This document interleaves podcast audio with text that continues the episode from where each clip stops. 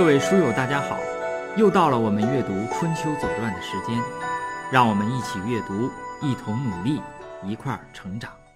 西宫十八年的第二件事呢，叫郑伯朝楚，啊，见于一条传，就是西宫十八年的第二条，郑伯使朝于楚，因为中原的霸主已经陨落了。中原一时群龙无首，那么郑国的邻国就是楚国，这个非常强大。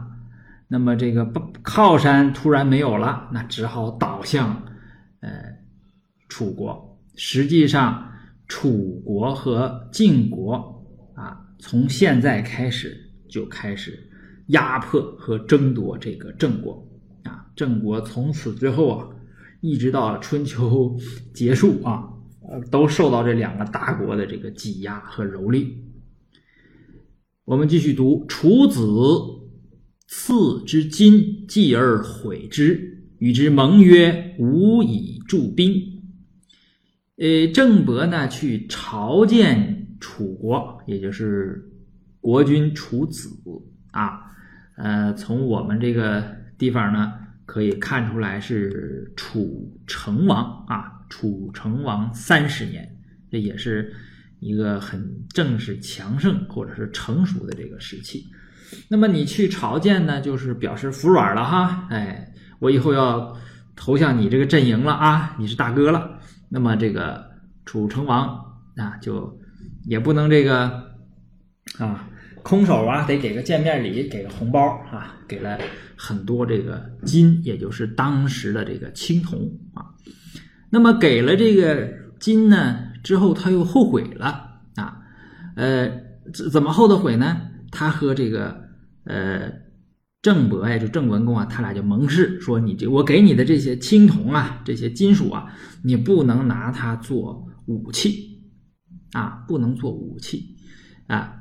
那么这个郑伯呢，为了表示诚意，就铸了三座钟。哎，我这个是乐器，对吧？我说咱们讲和平，讲文明啊，呃，不做武器。这个这个地方啊，呃，杜预注呢说楚金立故，呃，这什么意思呢？实际上这个呃后边呢也有一个这个。会笺里边解说：“楚金利，正刀良，故曰无以助兵。”就是郑国呀，做这个刀啊是非常精良的；楚国这个武器是非常锋利的。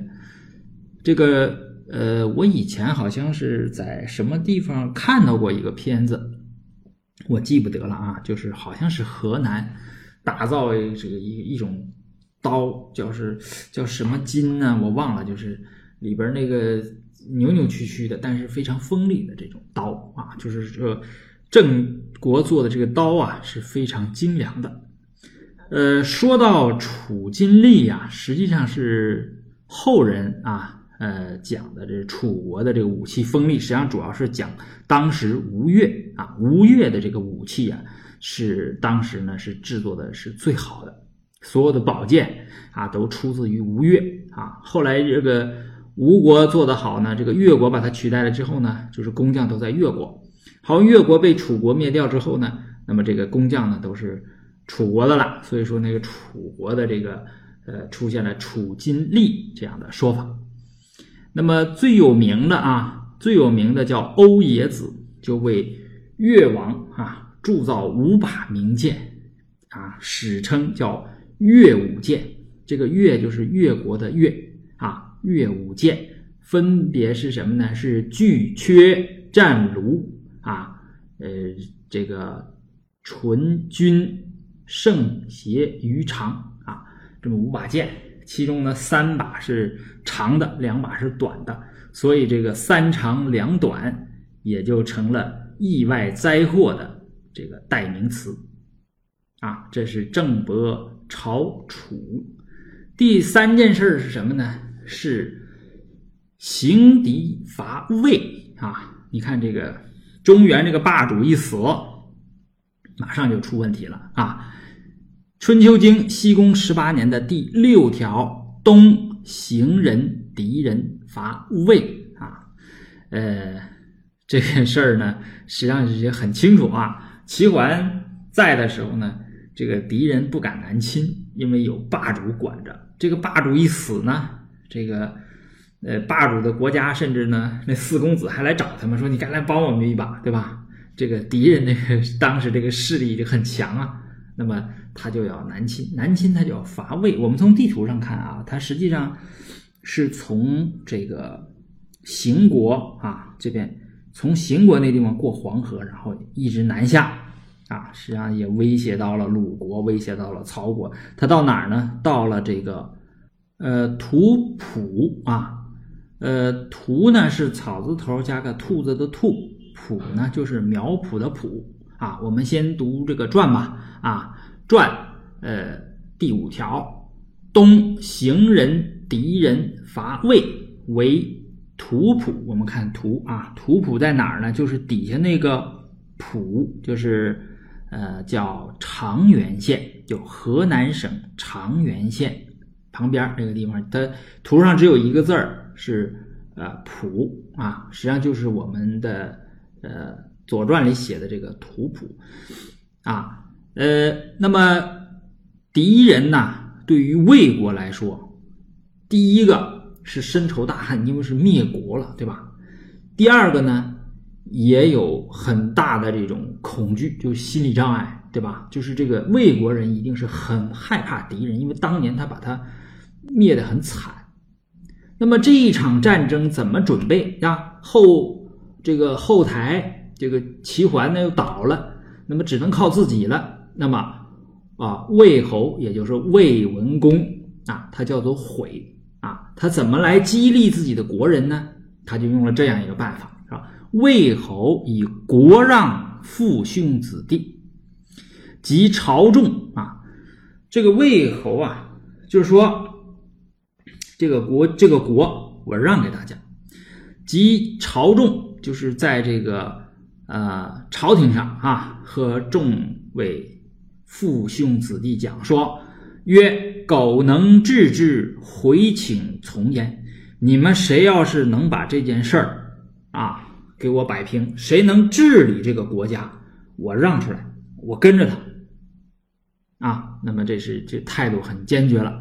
众不可，大家说不行不行，还是您来，对吧？我们听您的。”而后失于子楼，这个子楼在哪儿呢？子楼就挨着这个呃图浦，他俩隔着一条水，这条水叫做浦水，叫隔着一条水，两个两军就对垒了啊。那么最后的结果呢是敌失还啊？为什么呢？这个魏国人呐，这应该说怎么说？呃，叫做呃。呃，魏国人应该是众志成城，对吧？摩拳擦掌，人人是奋勇争先。那么敌人呢，一看这个士气啊，呃，就害怕了。所以说他是不战而退啊。这是这场这个呃，魏国就迈过了这道坎儿，就迈到了。迈过了这个戎狄的这个坎儿，这个国家就能存下来了。你相反呢，那个行人，那邢国那个小国家，那个就完蛋了，对吧？他呢，这个是既可恨又可怜，对吧？他居然投靠了戎狄啊，反派了，反叛了华夏，对不对？呃，本来呢，以前呃，其呃，这个管仲说过，呃，华夏亲逆，对吧？不可弃也。他怎么样？他把这个弃掉了。对吧？他实际上应该是和魏国合起来啊，一起来抵御这个敌人。但是呢，可能种种原因吧，那么他就投靠了这个戎狄，反叛了华夏。那么实际上最后呢，这个邢国也是被魏国所灭掉了。那从这儿看呢，呃，也是应该。好，呃，这个是第三件事儿啊，是这个这个行。敌伐魏，第四件事儿呢，是一个这个一个小国的一个事儿哈，叫秦取新理啊，只见于传啊。这个传呢，实际上是原来是合在一起的，但是呢，后来呢，他把这个后半呃两后半段呢，就分到呃西宫十九年了啊，我又把它合回来，我们一起读一下《左传》西宫十八年的第六条。梁伯益其国而不能食也，命曰新礼，秦取之。呃，《左传》西宫十九年的第一条，十九年春，遂成而居之。啊，这么一段这一段呢，首先我们看图啊，看这个梁国，这个梁国实际上夹在这个晋国和秦国中间，它和这个。呃，晋国呢，应该是隔着这条黄河啊，隔河相望吧，这么一个小国，它是个嬴姓国啊。这个梁伯呀，益其国呢，就是扩充了他这个江东小国嘛，他总是要急于扩充。那么他就修了很多城邑，对吧？就修到哪儿呢？修到他西边的这个新城，这个新城是秦国给他命的名。他当时呢，在这儿修了一座城。但是呢，没有人到这个城里边去住，也就是说，他这个移民呢遇到了这个问题。移民实际上是最大的问题。呃，当年那个王莽就是因为移民而亡掉了，对吧？秦始皇也是因为移民，呃，这个亡掉了，是吧？所以移民是一个 很严重的问题。这个这个城建好了之后就没人去住，就变成什么？就像我们今天那个。像鄂尔多斯是鬼城，对吧？建好城没人住啊。那么他把它命曰新里，他把它命名叫新里啊。它应该在哪儿呢？在今天的山西省澄城县，也就是呃归哪儿管呢？归现在归陕西省渭南市管，就在这个地方。秦取之，那当然了，旁边大国是秦国嘛。现在晋国还弱，所以秦国就把这个新里取掉了。取取为据为己有，他派人到那儿去住，就十九年春，遂成而居之。他在那儿继续修，把那个地方变成了自己的一个一个地方啊。我们说，在这个历史的大舞台上啊，除了这个明星以外，还有一些群众演员，对吧？就是跑龙套的，对吧？小波都跑龙套，他们一出来，无非就是被灭了，对吧？我们前面呢看到了一个什么呢？一个比如说虞国。